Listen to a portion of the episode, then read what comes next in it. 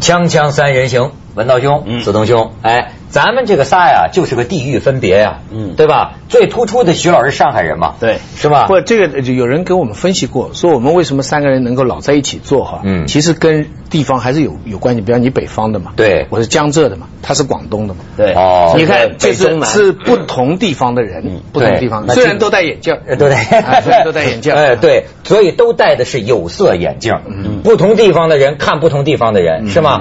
包括你们上海人自个儿看自个儿。最近上海人这这这这添一堵，添一什么堵呢？哎呀，我觉得上海这个地方给我感觉老像是一个神秘的国度。它当然它不是个国，不是国家别的地方不一样。不一样。呃，但是呢，上海网友嗯原来也能把艺人搞下台。嗯就是最近你听说了吗，徐老师？《新民晚报》嗯，对，出来道歉了。嗯，道歉就为个什么事儿啊？哎呀，就是说这个发了一篇文章，这个文章啊叫叫什么呢？新英雄闯荡上海滩，不设户籍，个个精英。嗯这个文章里有一段话，我仔细看了，他这个上下文啊说的是浦东。嗯说现在浦东都是新上海人云集嘛，对说那地方都讲普通话，没什么人讲上海话了。嗯那大概是脚跟脚的有这么一句话，就是说，呃，就是在这个新上海人聚居区啊，讲上海话就是没文化的表现。嗯嗯嗯，就这一句话，好家伙，上海网友就不干了，就在板砖的、拍的、就啐的，就是一定不能不能饶他，甚至是这个署名作者叫李大伟吧，嗯。李大伟遭到人肉搜索，你知道现在是一遍一遍的搜他，嗯。最后搞到《新民晚报》为此道歉。特别是这个编这个稿子的那个编辑，听说为此停职啊。嗯，但徐老师，我觉得这事儿更让我觉得，篇文章我也看啊。那句话不能抽离出来。哎，上下文儿。他的意思是说，在浦东那个说普通话的圈子里头，那个圈子认为说上海话不文明，嗯就有那种气氛。他并不是抽离出来说全文明还是没文化？没文化对他不能够，他不是说抽离出来说整整个上海。呃，或者在全国你说上海话就没文化，不是这个意思。呃，就是你知道，有时候写杂文嘛，他有时候逞一时之快，就被秃噜出来这么一句话。你要认真，我跟你说，世界上的事儿，认真较劲，什么话我都能给你找出毛病来，对吗？嗯那么这个话，当然上海人他大概刺激到痛处了吧？徐老师，你也是上海人，不是不是，我想这个是两个层面了，一个是你从政治正确的层面的，你讲任何一个方言嗯低于普通话。或者是低于一个标准化，都是政治不正确的。啊这个是现代概念，这个是嗯反殖民主义以后的概念。嗯那这个是政治正确，就好像你不能说广东话就没有英文有文化，然后嗯但但实际上呢，的确有这样的感受，嗯永远都有的。就算英文里边。你讲英国口音，就比新西兰、澳大利亚口音，在美国人看来，哎，你这个有文化好点。嗯哎，你讲法文，好像总比你讲更有文化哎就有文化一点。而且呢，这个词儿还还还还，因为我们这个中文里面叫文化，就英文不是这么个字，文化就是文字化。就你一种方言越能够文字化，越能够写成书面语嗯，就被认为是越文化。哦 你说这个这个历来有的，就中国跟世界很大不同的是，世界现在我们讲的语言概念是欧洲欧洲出来的，欧洲的语言是以声音为中心的，以前是拉丁文，全部欧洲了，后来意大利开始意大利文艺复兴以后，就是一种声音创造出一种文化，形成一个民族。中国正好相反，中国是不管你说什么口音，只要你都能写成这样的字，你就能来考状元，你就是有文化。所以呢，实际上这个客观上哈，一在上海大家心目当中，你开会，你讲普通话跟讲上海话效果当然不一样，对不对？嗯你讲上海话就显得就显得没文化，就这种事情不能去硬抠对。但是你要去硬抠的话，政治不正确。但是常识呢，大家都这么认为。就所以为什么最愉快的聊天是朋友私下里的聊天？我跟你说，我现在越来越相信这句话，你没法跟全世界人民一块聊天，因为物以类聚，人以群分，不能做朋友的人真不能在一块儿。嗯他这所以，但是你在公共媒体平台上就涉及到这么一个问题，嗯就是这茫茫九派流中国，什么人都有。那么这种人，你比如你私下聊天，为什么不怕？在私下里的这个场合，你即便开个什么玩笑，也没有人真的会认为你就是歧视了谁，嗯就是为了一个娱乐嘛，对吧？可是呢，一上到公共平台，那么你需要对所有人心里的感受负责。比如说你骂我石家庄人，我确实就觉得你不是东西，对吗？那么你，那么你是为我服务的，从我我我我觉得，你比如主主持人，为什么我爱道歉？嗯，其实呢，有个别情况不见得是我真的认为这个话有多错，但是我觉得这里头有个本分吧，就是说你是衣食父母吧，人家是观众啊，你这服务员没有说你得罪人家你不道歉的，所以呢，甭管对错，先道歉。为了是新民晚报也是这个嘛，为了给你们造成的伤害而道歉。他们他们一个脱口秀节目里面开玩笑嘛，说刘欢歌是唱得好，脖子看不见啊，然后说他这个大场合出来啊，有人体检，当然他开玩笑了。他说你看人家莎拉穿的那么正式哈，咱刘欢就穿个老头衫，个老头衫。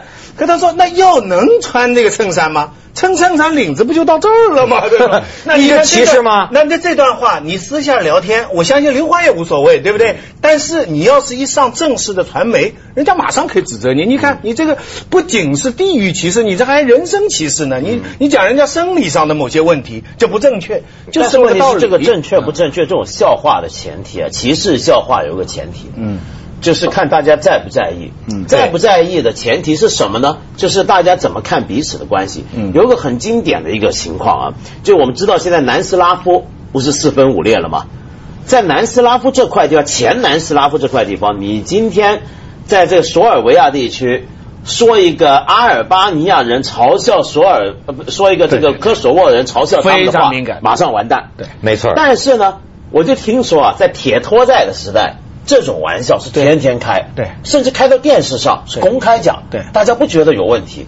其实你得回想一下，以前啊，我们中国各地的这种表演节目啊、脱口秀啊、相声，就用方言，就爱玩这个，对，就爱玩这个，就爱玩这个。嗯，然后玩的时候呢，比如说我我们广东人也老被人笑嘛，所以我们广东人说那个话不晓得是什么话嘛，灰机，对对做灰机，对对对，老笑福建，对，发灰，对。然后，但是我听我不觉得有问题，嗯，就。这个我们开始什么时候开始觉得它有问题呢？这是个危危危险的信号，就表示说我们开始不宽容了，或者我们开始这种地域的。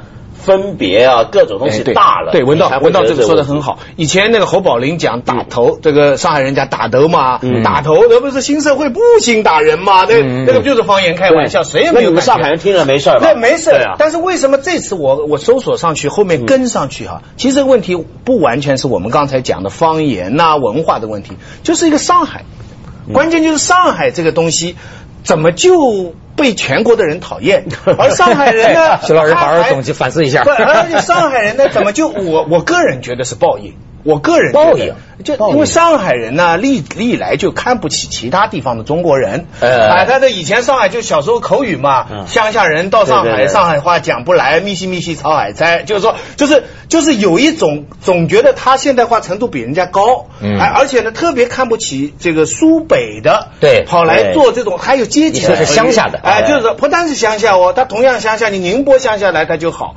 然后呢，你知道他背后还有很深层的个原因，就。上海话跟所有的方言都不一样。上海话不是一个方言，比方比方说你广州话、香港话，它是根基于一个方言。嗯，上海话它不是根基一个方言，它是人造的。听你明白没？因为原来真的上海人讲的普通话被认为是很土的。你今天在上海讲我你那个是浦东，就浦东的贫农、贫下中农造的话，那是很土的。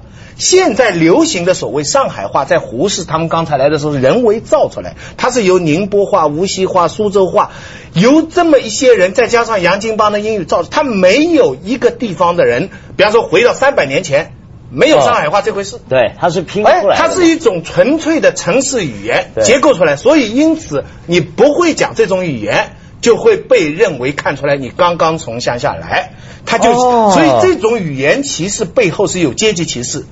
哦，所以上海人他养成了这个真是不好的习惯，四九年以后没有好好检讨，就说他歧视外面的话。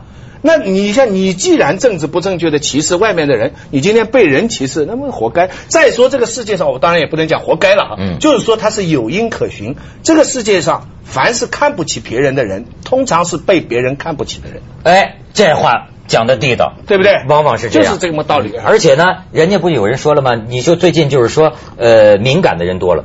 呃，像最近这个春晚嘛，春晚这个广东那边有政协委员呃提出来。当然，我觉得广东这政协委员呢，他提的是比较正面的。嗯，他那意思就是一方面就是说我们广东人有这个胸怀，但是另一方面我们应该反思，嗯，为什么广东人老在春节晚会上被当成取笑的题材。嗯，比如说那个小品，嗯，老是说的广东人这个傻乎乎的哈，好好漂亮哦，就是什么呢？做灰鸡啊什么的，西红柿炒鸡几，反正他就是为什么你这个春晚上面你搞笑啊？取的说起广东人，老是这么一个傻呵呵的形象。然后他说，我们广东人不是挺精明强干的吗？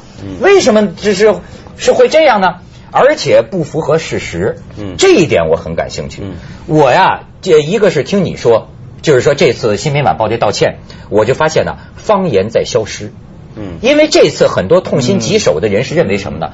上海八零后的，嗯，讲上海话的已经越来越少了，对对，甚至九零后的上海的孩子，嗯，已经不会讲上海话了。嗯，你让他感到一种在消亡的趋势。对，而我最近去了趟广州。我已经，我原来在广州住过七年嘛，我已经呃大概有十几年、十年嘛没有去过。我这次一去啊，语言上我有一个特别明显的感觉，说普通话，明显广州跟我印象中不一样。我那个时候除了我们电台大院一出大院那都是广东话呀，对，怎么现在我到哪儿已经是普通话的天下了？嗯，对，就这个东西，外地人多了嘛，他好像在在有这么个趋势，嗯，所以就是还是文道讲，就是说这种这些戏引起争论，是因为现在实际上有这种矛盾存在，没错。但是我觉得广东还会比上海好一点，就你说那个情况是广州啊，嗯，广州这块地方啊，它现在是外来人口多了，那么大家说普通话了，嗯，可是你一离开广州，你过去佛山。你到番禺，就马上又回到广东话天下。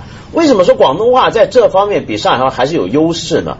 就广东呢，它因为一直有香港这个地方，它是现代香港有一个传媒强势，没错。我们现在说语言这个东西啊，呃，想想看各地方言，这个方言都变土的原因，就是它是上不了台面，大家对对不对？进不了公共进不了公共空间。但是因为有香港的债，再加上广东向来有自己说广东话的电台、电视台，哎，所以你等于什么呢？有人唱粤语流行曲，有人拍粤语电影，有人演电粤语的电视剧，有这些东西在的时候，这个语言还不断推陈出新，还不断新造一些词儿出来，而且甚至于香港人他可以讽刺我的这个北佬。讲广东话，说我讲的这个国语东莞口音很重，听我讲广东话。我去下广告，锵锵三人行，广告之后见。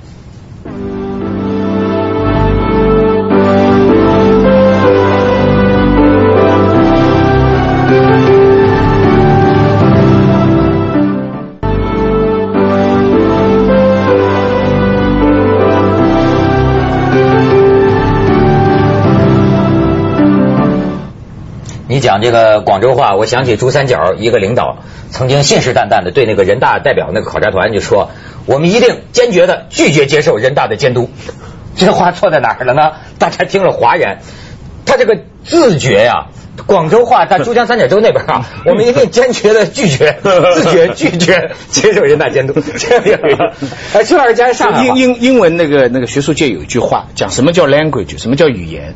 他说语言就是带警察的方言。嗯，就是说你拥有国家机器以后，你这个方言官方语就变成牛了。嗯。对，现在这个广东话跟北北方的话，你看一个是带着政治的力量，嗯所以北方的方言。嗯，忽悠了，不差钱了，可以就是可以畅行无阻，因为带着政治的力量。对。但广州呢，就像带着金钱。其实这个北方很反感，前些年尤其是。对。有很多广州话，因为他们私下对广州话的这个这个反感，是因为你是跟着钱来的，生猛海鲜啦、买单啦、打的啦。对。这些东西都是跟着这个经济的东西上来，而且力量也很强。那上海夹在这两者中间，上海现在没有国民党时期的经济政治的任何优势。嗯。所以上海的这个这个上海现在方言的节目被砍了。就是其实有些很受欢迎的方言的节目，包括电视节目，很多人很受欢迎。就是说，你们怎么能讲这么纯正的上海话？因为现在的上海话也都表面讲的都都是不纯的嘛。可是这些节目在电视方面就就留不住。我最近，但是最近有一个逆过来的现象，我告诉你，我听说了，对，就是有一个人叫周立波，嗯，就跟作家同名的，嗯嗯嗯。我告诉你们简单事实吧，他在上海最好的剧场，一个人讲两个多小时，嗯。一点都不欣喜，连中场休息都没有，几百块钱一张票，已经连续十几天全部爆满。嗯，所有知识分子上层的人都去看了，电视广播完全不露面的。嗯，就是就红到这么一个程度，但是这个里边进去就有意思，你知道，一进去都是上海人。嗯，上海人。就就哎，就是说他因为他讲的是上海话，上海话啊。讲大部分上海话，他他其实我客观的看呢，他跟小沈阳这个是差不多，也有小上海有点有点 女性化，有点女性化，但是而且他多一点政治的呃嘲讽啊，政治嘲讽，嗯，还有点模仿呃领导人，有些笑话是呃中性的，比方说随便来说，这个我小学三年级抽烟啊，我爸爸问我为什么，我说这个台湾不回归我心里闷得慌，诸如此类的这种啊，呃，但也有些呢，它是有一点点政治内涵的，比方说他认识一个有钱人，这个发了，怎么发的呢？这个卖酱油，呃，卖酱油怎么会发呢？这掺水。很简单，掺水。他说酱油这个东西，你掺了水还是黑的啊。不过回家煮红烧肉，煮三个小时还是白的，对不对？那诸如此类这种。但是他说这个呃呃，四川地震了，捐四十万。为什么捐四十万？这是这个以前做了亏心事，现在这个平衡平衡。嗯哦。接下来就一句，我不是说捐款的人都做了亏心事，大家鼓掌。再来一句。不过不做亏心事怎么会有钱呢？你知道这个剧场效果非常好，这就有点政治的这个嘛。有很多是完全是中性的幽默，但是我下下台来我就跟他聊，因为我我总的感他周伯春的学生，周伯春是个著名的滑稽嘛。嗯嗯。其实你说滑稽这个艺术跟相声来比。就一直给人一个打不过相声的一个，这个跟语言也有关系。嗯，那么他是周伯春的学生，我就问过他，我说你能不能用普通话来？他说他也行，不过我就始终怀疑以后你们有空这个这个这个这个比较就是所以方言大趋势，你们刚才讲的我同意，大趋势在萎缩哈，但是在小范围它生命力重重，它一定有生命力的。你这个很多东西啊，方言呢是有个特殊魅力的。讲老实话，那么。呃，它的魅力的覆盖地区啊，这里边还有讲究。你比如说，就跟文道讲的这个权力很有关系了。你比如说春晚到底是给谁看的？说是我们给全国人民上这么一道菜。对。可是实际上，现在调查公司的讲，以长江为界，在辽宁东北那边收视率可以达到百分之八十几。你知道，以长江你往南为界，最高的叫安徽嘛？这安徽也就是百分之二十四，然后其他的基本上都是百分之二十以下。到了海南百分之一点三，到了广东百分之二点几，就是说，呃，你这些东北话的这几个小品，这个广东人看了之后，他即便能听懂啊，可是其中的这个味道，嗯，他不接受不了，不大能够接受。但你有没有想过为什么呢？为什么小沈阳为什么呢？为什么很简单嘛？其实很简单嘛，这个原因就是。并不是我觉得广东人、海南岛、广西我们这些南真正最南方的地方的人接受不了这些东西，而是我们也从来不被接受嘛。从我的角度去看啊，什么意思呢？比如说，其实上海，其实在这个角度上，广东跟上海是一样。虽然广东有自己的好像一个地盘，一过梅岭就是广东话天下，广东歌什么都来了，但其实在全国的媒体上面，广东人的形象加上粤语。在春晚要是出现的话，你就是被笑话的小丑的形象。对，你不是一个精明贪钱，但是有点好笑。你不是一个就是以虽然赵本山他有很多自我调侃，他那个形象，但他憨厚啊。对，但你感觉到他是代表整个国家的主流阵统，就他占据主流。嗯，就是我们国家的主流还是以北方为主。北方嘛，你普通话。普通话跟东北话那是太接近了，对吗？所以，所以从南方人的角度看，是我们被挤出去，不是我们不接受。这文化研究方面对这个有两个解释，一个解释是技术性的，就是因为中国话分五大系，鲁迅那时候分过，北方话是一大系，嗯，然后江浙。然后两湖川贵，然后福建，然后广州。嗯，所以呢，在江浙这一带，真的一个县的话都不一样。对啊。所以这个语言的通行，你要讲一个笑话，你要隔一个省理解很难。而北方这一大片都能都可以，这是技术原因。还有另外一个原因，他们认为就中国政府各历代的统治阶层，最要安抚的是北方的民众。嗯，是吗？对呀，因为所有的我看到你们广东人爱造反呢，不是什么什么跟这那个时候辛辛亥革命。什么北只有最近近百年啊！之前你翻翻历史，南方是生产，北方是造成。咱们说这儿不能聊，锵锵三人行，广告之后见。对，就是。